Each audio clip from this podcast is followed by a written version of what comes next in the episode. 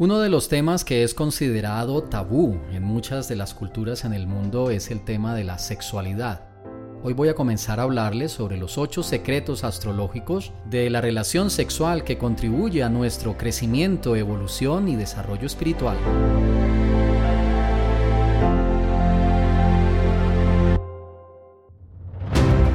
Quiero comenzar citando un verso de una escritura muy antigua, el Bhagavad Gita, la canción de Dios.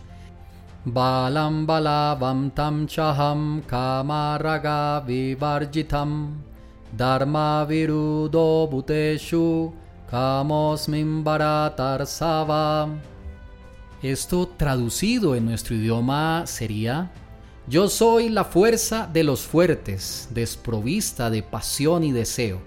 Yo soy la vida sexual que no va en contra de los principios religiosos, oh Señor de los Bharatas. Esto está en el capítulo 7, verso 11 del Bhagavad Gita, donde están conversando Arjuna, el gran guerrero, con el Señor Supremo, Swayam Bhagavan Sri Krishna, y él le está diciendo, yo soy la fuerza de los fuertes, desprovista de pasión y deseo, y yo soy la vida sexual que no va en contra de los principios religiosos. Este es un tema muy extenso, se los digo sinceramente, porque el tema de la sexualidad, desde la óptica de la astrología védica y desde la tradición de los Vedas, es realmente muy profunda. Pero voy a tratar de abordar los puntos principales, los puntos más importantes para tener una comprensión general que he resumido en ocho secretos astrológicos para que la relación sexual, ese momento en el que se comparte vida íntima, y el cual constituye un intercambio grandísimo, muy poderoso de energía, se convierta en una herramienta constructiva de felicidad, de armonía, de equilibrio, de progreso, de desarrollo espiritual, inclusive vas a descubrir cómo la vida sexual puede ser determinante para que haya evolución o por el contrario involución, para ir hacia arriba o para ir hacia abajo, para que haya abundancia en todo o por el contrario, para que se manifieste mucha escasez, para que haya armonía o total inestabilidad. Todo esto lo voy a estar explicando a partir de hoy.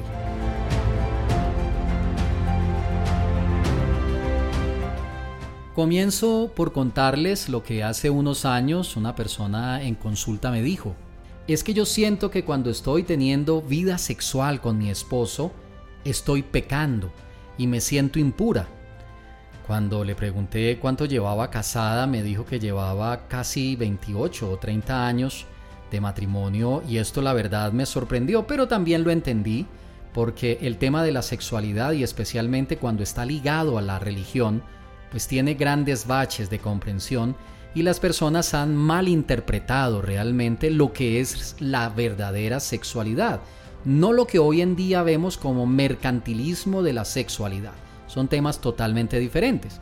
Inclusive rápidamente les cuento, en la asesoría le dije, pero ¿cómo consideras que compartir la sexualidad con tu esposo lo debes de considerar pecado? Imagínate cómo sería la mente, las emociones de esta persona que te estoy contando, cómo sería la vida sexual de esa persona durante 20 y algo de años. ¿Qué tranquilidad tendría? Cómo serían sus emociones. Realmente la verdadera sexualidad no es para sentirse culpable. Claro, cuando revisamos es su tradición familiar, esto viene muy arraigado en ciertas religiones, donde no hay una comprensión profunda y por eso quise citarles este verso del Bhagavad Gita, donde Dios mismo está diciendo, yo soy la vida sexual, que no va en contra de los principios religiosos. Y los principios religiosos claramente definen de que cuando un hombre y una mujer se unen en matrimonio para formar un hogar e invitan a Dios a vivir en su hogar, la vida sexual no va en contra de esos principios. Entonces, cuando le expliqué esto con detalle, con determinación, ella entendió de que realmente no se debe de concebir la vida sexual cuando está paralela a los principios del Dharma. Recuerden que Dharma significa el deber prescrito qué es lo que está prescrito para cada uno de nosotros realizar de acuerdo a nuestro estado, si estamos en la época de la niñez, si estamos en la adolescencia, si estamos en la juventud, si estamos en la madurez, etcétera. ¿Qué nos dice el Dharma que debemos hacer? y de acuerdo a eso nuestras acciones van paralelas al flujo natural del universo. Dharma significa deber prescrito. Ahora, inclusive en este verso dice, yo soy la fuerza de los fuertes, desprovista de pasión y deseo. Eso quiere decir que aquella fuerza que se aplica para proteger a la persona que es débil, para salvaguardar la verdad, para salvaguardar el mismo Dharma, es una fuerza justificada desde el punto de vista de las escrituras sagradas en Oriente. Entonces la idea es que ahora que voy a abordar los ocho puntos a través de los cuales la relación sexual se convierte en un pilar, en el epicentro del cual emana prosperidad, abundancia, armonía, crecimiento, progreso y no solo satisfacción del deseo como tal. Por eso en este verso se menciona la palabra kama raga. Kama significa deseo o pasión y raga significa apego.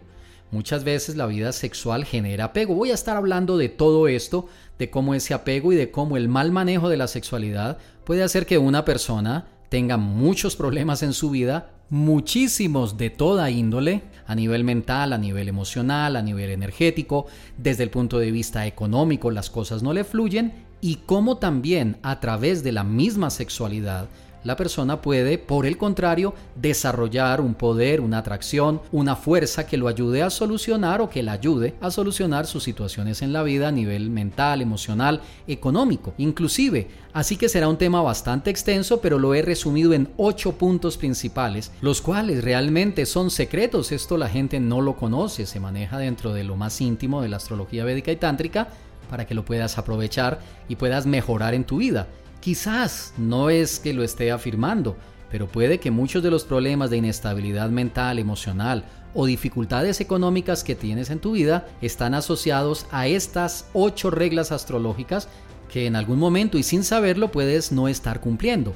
Así que te explicaré con detalle cada una de ellas para que lo aprendas y aproveches que cuando la energía sexual fluye adecuadamente, las cosas funcionan muchísimo mejor en nuestra vida.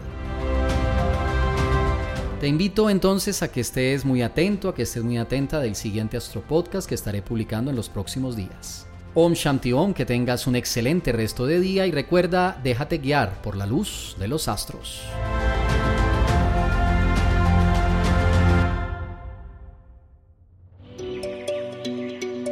Enseñanzas prácticas para una vida mejor en astroprema.com.